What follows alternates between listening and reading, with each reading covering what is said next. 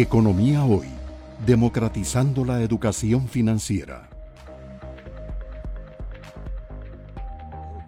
Bueno, quiero entrar a este capítulo, Rodrigo, el capítulo más polémico, más complicado, más conocido, eh, que es de las finanzas públicas. Eh, vamos a ver, eh, te voy a hacer alguna serie de preguntas hasta donde se pueda contestar bien. Creo que aparte de que es evidente que para el mismo gobierno y para el sector público es importante poner en orden las finanzas públicas, para el resto de la sociedad nosotros tenemos que estar claros que la situación, el desbalance fiscal ha tenido consecuencias en los macroprecios, tasas de interés, tipo de cambio, costos de servicios públicos que nos inciden directamente en nuestros presupuestos familiares, que inciden directamente sobre los proyectos de inversión que podemos o no podemos hacer desde el punto de vista empresarial y por tanto debería haber un consenso, sin ninguna duda, que como país tenemos que resolver ya el tema de las finanzas públicas. Ahí no hay ninguna discusión. El problema, don Rodrigo, y usted mejor que nadie lo sabe, es cuando eh, decíamos, eh, o decía un gran amigo, que espero que esté muy bien, este, Guti nos decía, eh, estamos jodidos todos ustedes, en el sentido de que cada quien trata de proteger sus privilegios. Entonces yo, yo reconozco que el equipo económico del gobierno, incluyendo el Banco Central, después de aquella primera, entre comillas, salida eh, que no, no voló, eh, hicieron el esfuerzo, se replanteó una propuesta más balanceada, se reunieron con el Fondo Monetario, lograron que la emisión del fondo eh, aceptara el planteamiento y afortunadamente el primero de marzo el directorio del Fondo Monetario aprobó la propuesta del gobierno de Costa Rica.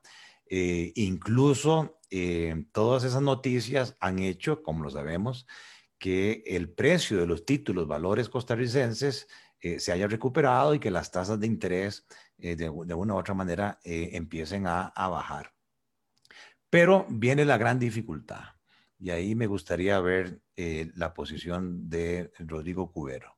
Él ha sido clarísimo en cuanto a que estas proyecciones de crecimiento tienen supuestos de el cumplimiento del ajuste fiscal que se soporta en el acuerdo con el Fondo Monetario Internacional. Pero cuando empezamos a escuchar la discusión, sobre todo la discusión política, pues resulta que la ley de empleo público eh, no tiene eh, todo lo que quisiéramos, o más bien quisiéramos quitarle fuerza en el sentido de que las universidades públicas eh, tienen que estar afuera. Cuando se habló de la regla fiscal, las municipalidades tienen que estar afuera.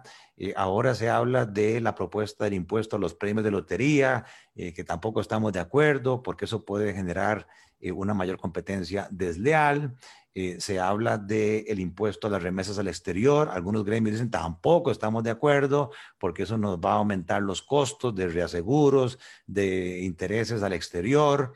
se habla del impuesto a las casas de lujo. Tampoco estamos de acuerdo porque eso va a afectar a los más pobres se, habla de la renta global dual, tampoco estamos de acuerdo porque eso nos va a aumentar eh, los impuestos.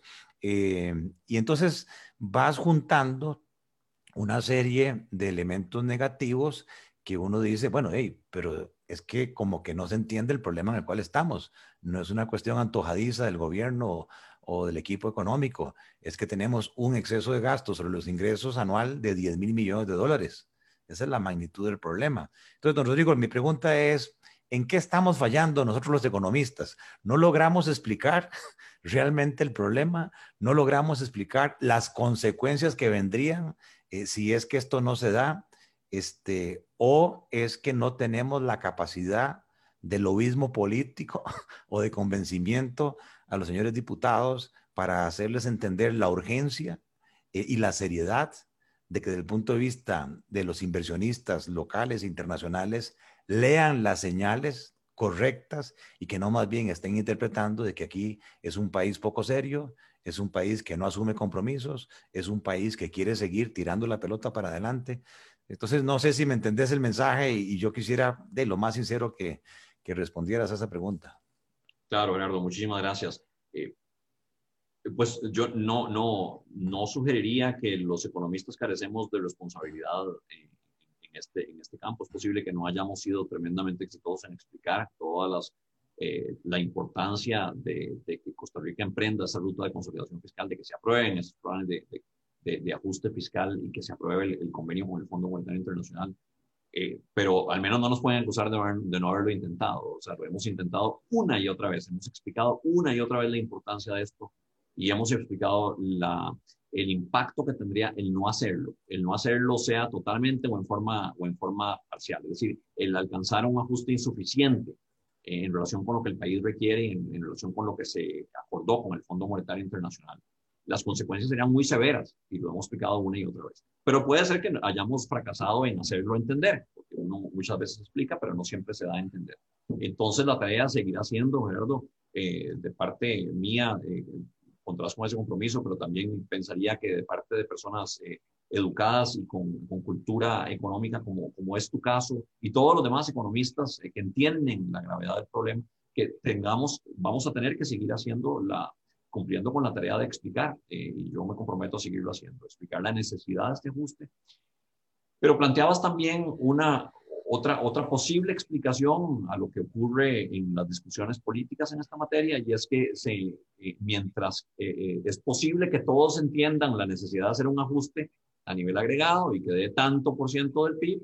Eh, ya cuando se trata de medidas específicas, eh, ahí ya se interponen los, los intereses sectoriales, los intereses gremiales. Y entonces esos intereses gremiales dicen, eh, sí, muy bien que se haga el ajuste, pero no que, que, no lo haga yo, que lo hagan otros, ¿verdad? Y esa, lo que es, lo que es importantísimo hacer ver de parte de, todos los, de todos los que estamos comprometidos con la causa del ajuste fiscal, es que la agregación de esos intereses sectoriales sería el no ajuste. Si, sumamos lo que, todos los, lo que todos los gremios dicen, que es no a lo mío, con lo que quedamos es básicamente con ningún ajuste.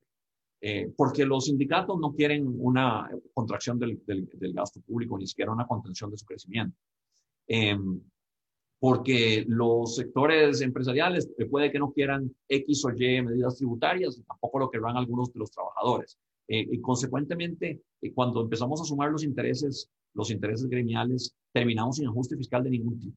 ¿Y qué, ¿Y qué pasa si no tenemos ajuste fiscal de ningún tipo? Que la economía costarricense se puede ir por un despeñadero, un despeñadero fiscal. Empezaríamos eh, ya a tener tales niveles de incertidumbre como consecuencia de la constatación de parte de los agentes económicos y sobre todo de los inversionistas de que la deuda eh, del gobierno transita por una senda insostenible, empezaría eso a generar tal nivel de, de incertidumbre eh, que eso se manifestaría en un aumento en la prima por riesgo, en, en, en, en términos concretos, un aumento en la, en la tasa de interés que tiene que pagar el gobierno por sus eh, por sus colocaciones de, deuda, eh, pero además un aumento en la tasa de interés que pagan todos los costarricenses y en última instancia también expectativas muy negativas de parte de consumidores y de, de, y de los empresarios que afectarían el consumo, la inversión eh, y esto redundaría en un menor crecimiento económico. Y, de llevarse estas últimas consecuencias podríamos, podríamos llegar a una crisis de liquidez del gobierno y eventualmente un, un impago de parte del gobierno de sus obligaciones financieras y los, otro tipo de obligaciones como los salarios. Una crisis de esa naturaleza nos llevaría a una recesión, casi con toda seguridad, eh, porque eso tendría implicaciones muy serias sobre eh, el tipo de cambio, sobre las tasas de interés, sobre las expectativas de nuevo, y ya ahí sí el impacto sería tan masivo que posiblemente terminemos con una recesión, lo cual no le va a hacer ningún beneficio a ninguno de estos sectores que se oponen a las medidas que los afectan a ellos estrechamente.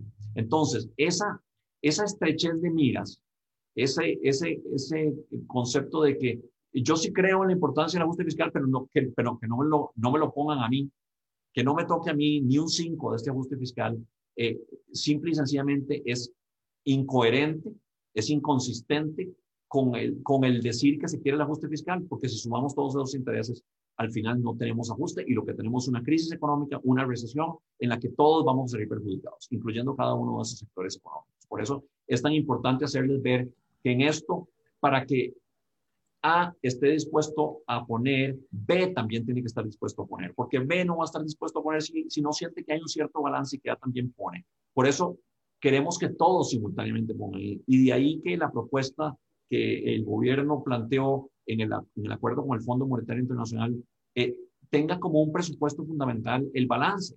Balance no solo entre el ajuste que viene por el lado de los ingresos y el que viene por el lado de los gastos, alrededor de dos tercios del ajuste viene por el lado del gasto al 2023 y si nos vamos al 2025, alrededor de tres cuartas partes del ajuste viene por el lado del gasto.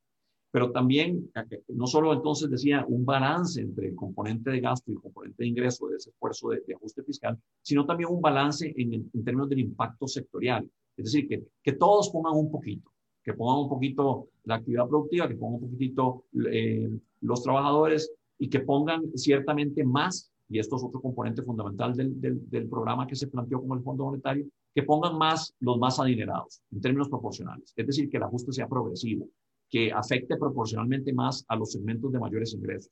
Eso es una, un presupuesto fundamental de este ajuste que se está planteando, que es esencial no solo para alcanzar la estabilización de las finanzas públicas, sino también para ir contribuyendo a reducir otro problema fundamental de la economía costarricense, que es la alta tasa de desigualdad en la distribución del ingreso. Economía hoy, democratizando la educación financiera.